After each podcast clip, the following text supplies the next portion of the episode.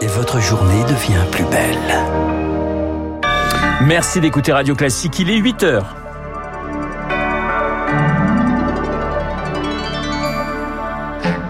La matinale de Radio Classique avec Renaud Blanc. Plusieurs morts dans une fusillade à Hambourg en Allemagne dans un centre fréquenté par les témoins de Jéhovah. Le détail dès le début de ce journal. Nuit agitée au Sénat sur la réforme des retraites. Les sénateurs calent sur l'article 9, l'article sur la pénibilité. Et puis pourquoi la Russie reprend sa stratégie de la terreur en Ukraine? Nous poserons la question en fin de journal au général Vincent Desportes.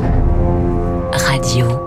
Classique. Et le journal de 8 heures nous est présenté par Lucille Bréau. Bonjour Lucille. Bonjour Renaud, bonjour à tous. L'actualité de la nuit, c'est cette fusillade meurtrière à Hambourg en Allemagne. Les faits se sont produits vers 21h dans un lieu de culte des témoins de Jéhovah. Le bilan est encore incertain ce matin, mais il y aurait plusieurs morts et de nombreux blessés, Chloé Juel. Oui, toujours pas de chiffres précis ce matin. La police d'Hambourg n'avance pas de bilan, mais le journal Bild parle d'un bain de sang, sept morts, parmi lesquels le tireur présumé et au moins une vingtaine de blessés graves une vingtaine de blessés, pardon, dont sept graves. La fusillade s'est produite dans un quartier du nord de la ville. Une douzaine de coups de feu entendus dans un bâtiment, une maison paroissiale où des témoins de Jéhovah tenaient leur réunion hebdomadaire.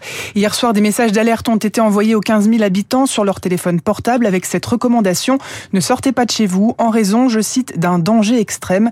L'alerte a été levée cette nuit, tout comme le périmètre de sécurité dans le quartier de Grosse Borstel. Les enquêteurs poursuivent leurs investigations ce matin à la recherche d'éventuels autres assaillants.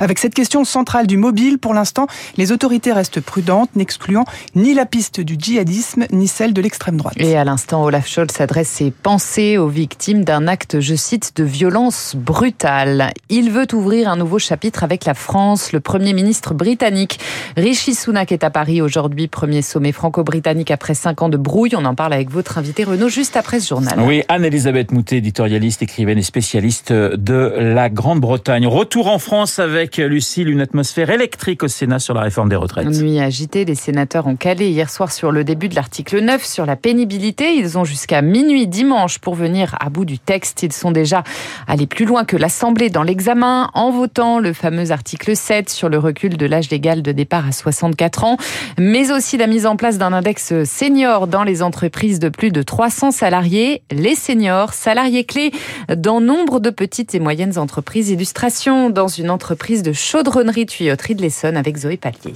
Un vaste atelier où une quarantaine de salariés découpent, usinent et soudent des pièces de métal.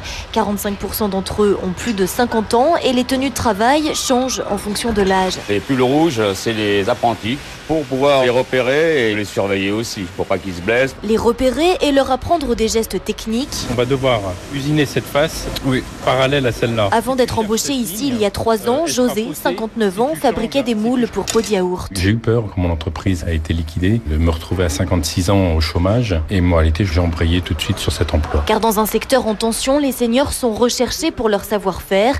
Mais José apprend aussi des jeunes plus à l'aise avec les outils numériques. Euh, ah mais pourquoi tu fais ça comme ça maintenant Et puis euh, en un rien de temps, il, il débloque une situation. Créer des échanges intergénérationnels, on a toujours vu ça comme un investissement, explique Joël Tanguy, manager de l'usine CTM. La première chose qu'on ait faite, c'est de recruter des jeunes et de créer des tuteurs. La première phase, c'est pas passé de manière idéale. Les problèmes d'intergénération, de communication simplement. Hein. Et puis petit à petit, tout le monde a bien compris l'enjeu. On ne peut pas emmener en retraite tout son savoir-faire. L'entreprise vient de recruter un nouveau salarié de 60 ans. 20% de son temps de travail sera consacré à la formation des apprentis. Et quatrième jour de grève aujourd'hui contre la réforme. Trafic encore perturbé ce vendredi et ce week-end à la SNCF. Dans les airs, prévoir 20% de vols annulés, notamment à Orly.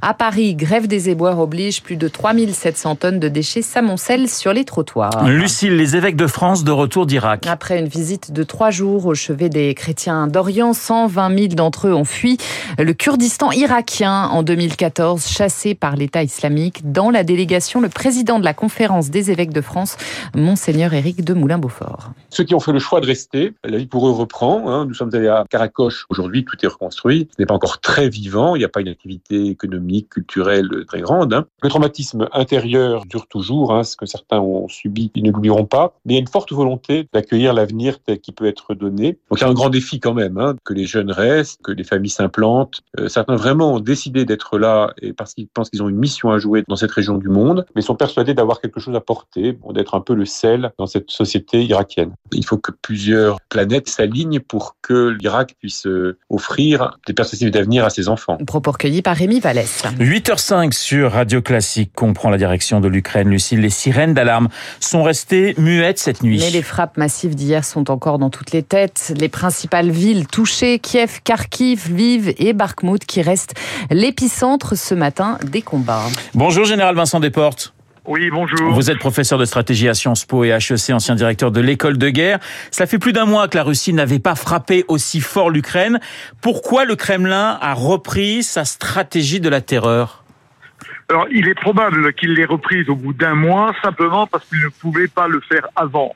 Il a euh, rassemblé ses armes. Il est petit à petit à court de munitions, donc il a voulu frapper brutalement et submerger la défense antiaérienne euh, ukrainienne, ce qui a fonctionné puisque le taux d'interception des missiles a été faible en dessous de 50%. Il a fait partir des, des missiles de la Biélorussie, de l'arrière, de la mer, euh, de, de, la mer Noire, etc., pour submerger. Donc il l'a fait parce qu'il voulait relancer la politique de terreur, la stratégie de terreur, mais en même temps, il ne peut plus le faire aussi régulièrement qu'il l'a fait au début de la guerre. Alors les, pour, les combats se poursuivent à, à Bakhmut, dans l'est du pays. C'est vraiment une, une ville stratégique?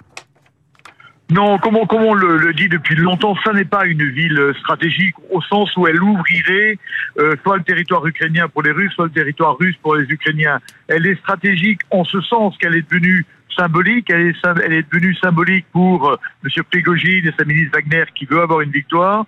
Et elle est devenue symbolique pour l'Ukraine comme l'était devenu Verdun pour les Français. À partir du moment où beaucoup de gens sont morts pour défendre, il faut continuer à défendre. Et on sait que les militaires ukrainiens se sont opposés au président Zelensky, les premiers voulant quitter Bakhmut, le deuxième voulant tenir, parce que il, lui, politiquement, il ne peut pas perdre Bakhmut, pour lequel déjà sûrement des milliers d'Ukrainiens sont morts euh, depuis le début de la guerre. On est beaucoup plus au niveau du symbole euh, qu'au niveau de l'intérêt stratégique sur le terrain. Vincent Desportes, est-ce que tenir Bakhmut, c'est un moyen pour Volodymyr Zelensky de remettre encore la pression sur les Occidentaux pour obtenir plus d'aide militaire?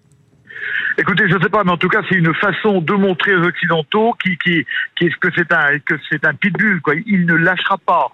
Et effectivement, si jamais l'armée ukrainienne commençait à reculer, il est possible que ça accélérerait l'effondrement du soutien euh, occidental. Donc, pour lui, c'est important pour montrer qu'il veut tenir. Et puis c'est important pour lui au niveau politique, on le rappelle, parce qu'il a en mire les élections présidentielles de, de, du début de l'année 2024 euh, et qu'il veut là euh, être fort. On sait que l'un de ses concurrents est justement le chef d'état-major de l'armée de l'armée euh, ukrainienne. Et dans ce débat qu'il a opposé au chef d'état-major, ben évidemment, il a gagné et il veut montrer que lui est fort. Merci mon général, le général Vincent Desportes sur l'antenne de Radio Classique. Je rappelle que vous êtes professeur de stratégie à Sciences Po et à HEC, ancien directeur de l'école de guerre et auteur de Devenez leader aux éditions Odile Jacob. Et puis en Chine, un troisième mandat pour Xi Jinping. Il a été réélu cette nuit à la présidence par un vote à l'unanimité du Parlement. Xi Jinping félicité ce matin par Vladimir Poutine qui salue le renforcement, je cite, de leur coopération. Le journal de 8 heures présenté par Lucille Bréau. Merci Lucille, je vous souhaite un excellent week-end. Dans un instant, nous allons retrouver euh, Guillaume Tabar pour son édito politique. Il est en train d'affiner son petit papier. Et puis mon invité, Anne-Elisabeth Moutet, journaliste, écrivaine et spécialiste de la Grande-Bretagne. On va bien sûr parler euh, de ce sommet franco-britannique, le premier depuis 5 ans, 8h09 sur Radio Classique.